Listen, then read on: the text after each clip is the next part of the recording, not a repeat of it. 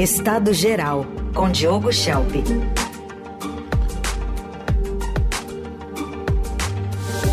Hora de análise política aqui no Jornal Eldorado. Oi, Diogo, bom dia. Bom dia, Heisen. Bom dia, Carol. Bom dia. Bom, Diogo, o ex-presidente Bolsonaro está encurralado por investigações sobre uma tentativa de golpe. Agora ele convoca apoiadores para um ato lá na Avenida Paulista no dia 25.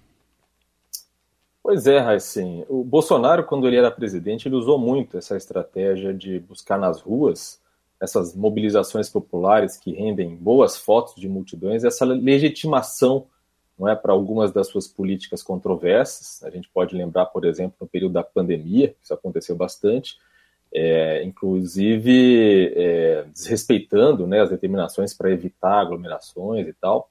E ele também usou isso para se fortalecer nos momentos de fraqueza, né, principalmente nos momentos em que se via é, intenções ali com outros poderes, principalmente com a justiça. É, ele participou como presidente de manifestações a cavalo em Brasília, encheu a Avenida Paulista algumas vezes com apoiadores e fez as tradicionais motociatas, né, que eram uma forma segura de dar a impressão de que ele tinha um grande apoio das massas. E um dos argumentos mais comuns usados por Bolsonaro e seus aliados para afirmar que as eleições eram fraudadas era justamente o fato de que ele reunia mais apoiadores nas ruas do que o seu adversário Lula. E claro que omitindo que o fato de que o fato de que a maioria, né, a esmagadora maioria dos eleitores, elas votam de, de maneira silenciosa, não comparecem a atos ou não compareciam a atos, seja de apoio a Bolsonaro, seja de apoio a Lula. Quer dizer, o fato de ter muita gente apoiando ele publicamente não significava que ele tinha o apoio da maioria dos eleitores. Isso o que define, o que definiu foi as urnas. Agora, essa decisão de convocar os apoiadores para esse grande ato na Avenida Paulista, no dia 25, acaba sendo uma cartada arriscada para o Bolsonaro. Né? A última vez que os seus apoiadores foram às ruas em grande número, o resultado foi um desastre. Resultou em vandalismo, na invasão das sedes dos três poderes, em uma tentativa, portanto, de, de gerar o caos para motivar uma intervenção militar, e também resultou em centenas de apoiadores presos acusados de golpismo.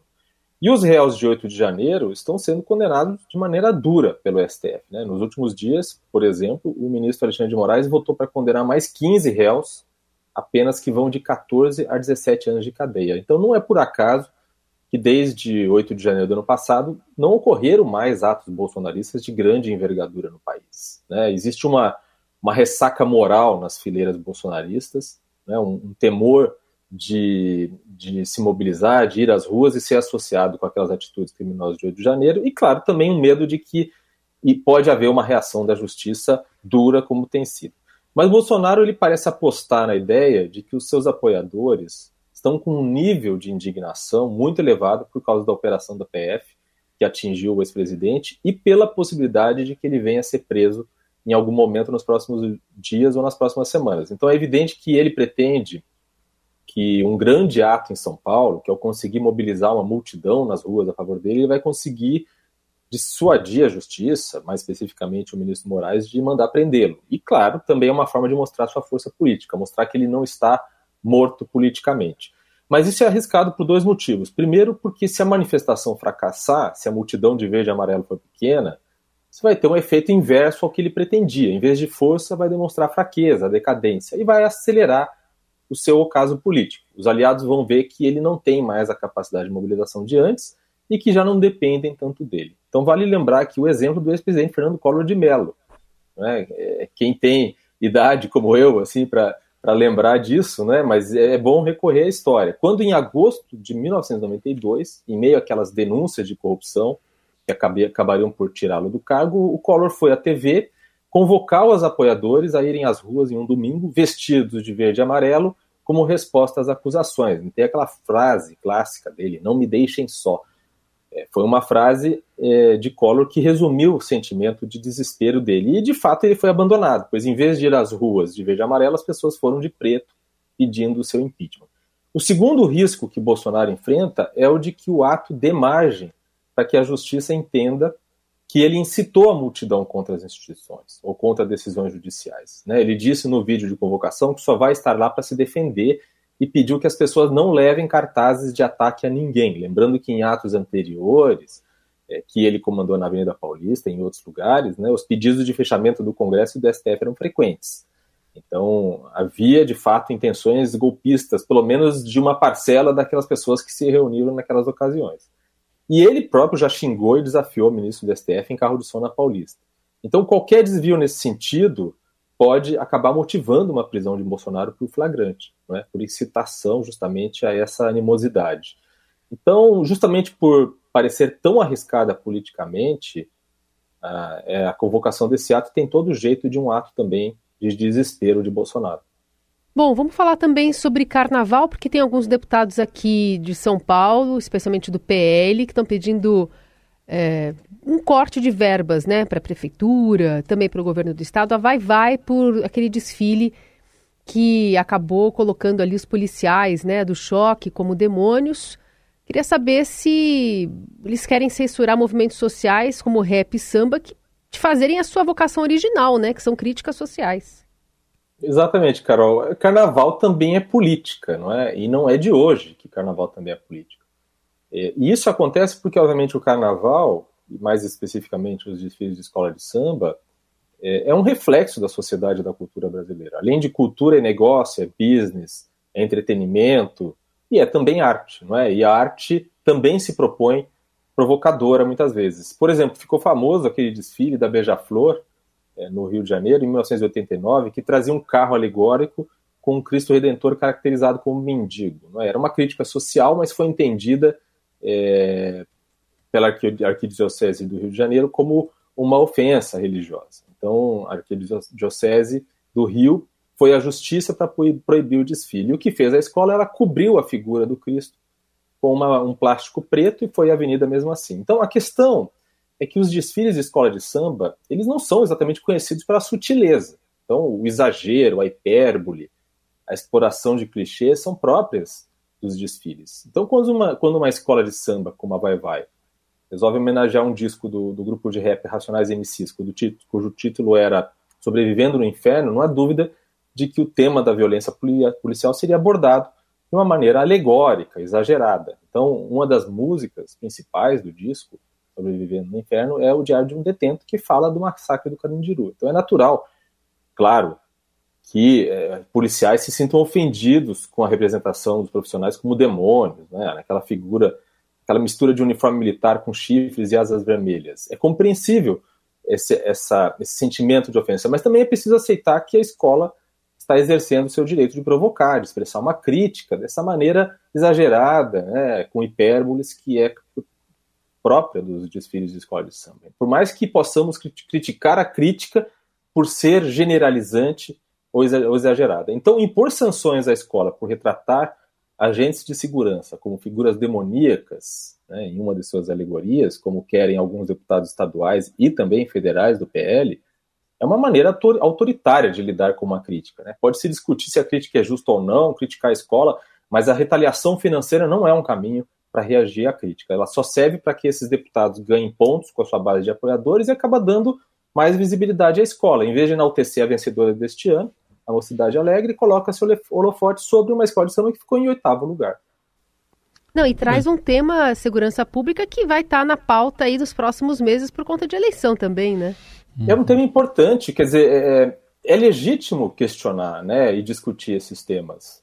Claro que é. Né? A, a questão da, da, letalidade policial é um tema sério. Né? A gente tem notícia, essa semana, né, notícia de hoje aí, de policiais militares que trabalhavam como como é, seguranças privados né, no, no, no, norte, que, enfim, teriam participado, acusados aí de participação de, de massacres e tudo mais. Quer dizer, é um tema que existe. É claro que você não é difícil, você não pode generalizar. A maioria dos policiais estão nas ruas, no, em São Paulo ou em outros estados, colocando sua vida em risco, né, para garantir a segurança da população. E é evidente que é, você não pode generalizar com, com né, com, com maus policiais e, definir que isso representa a atitude da maioria deles. Mas é, é, um, é, uma discussão legítima. E o carnaval tem essa característica, né, de ser uma uhum. hipérbole, né, de, de é a alegoria, né, é a metáfora. Então, assim, é, realmente a retaliação por esse caminho realmente não faz muito sentido, não.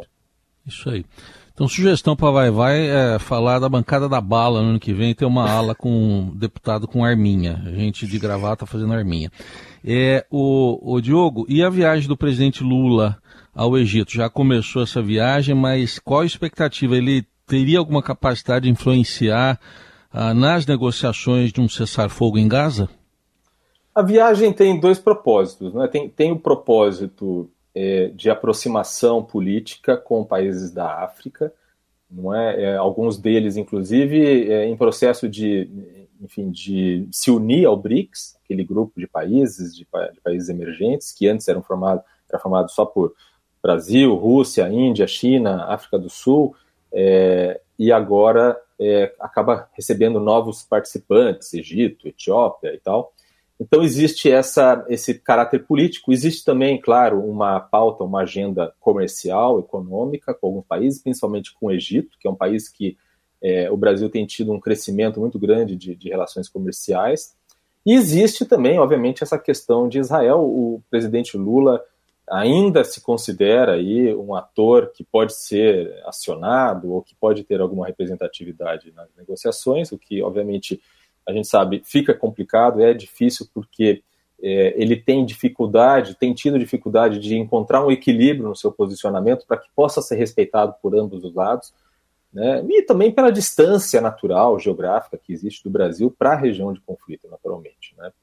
Ah, existe, vai ter uma, vai ter uma visita do, do presidente Lula à, à Liga à, dos, países, dos países árabes, é, que tem sede justamente na, no Egito, no Cairo, é, deve fazer um discurso, mas ele não vai participar das negociações, porque agora né, justamente está ocorrendo a negociação, as conversas para que haja um cessar-fogo em Gaza, que foi proposto pelo, pelo Hamas, é, mas que Israel não quer, não quer fazer nesse momento. Então tem toda a discussão de que Benjamin Netanyahu disse que vai entrar, vai fazer uma incursão terrestre ao sul de Gaza, na região de Rafah, e é uma preocupação muito grande porque a população da Palestina saiu do norte, foi para o sul, justamente, inclusive, por ordem, por decisão de Israel, e agora se concentra no sul é, da faixa de Gaza, não tem para onde ir, e se houver uma incursão ali por terra, obviamente que isso, inevitavelmente, vai trazer grande sofrimento. Então, há uma discussão em relação a isso.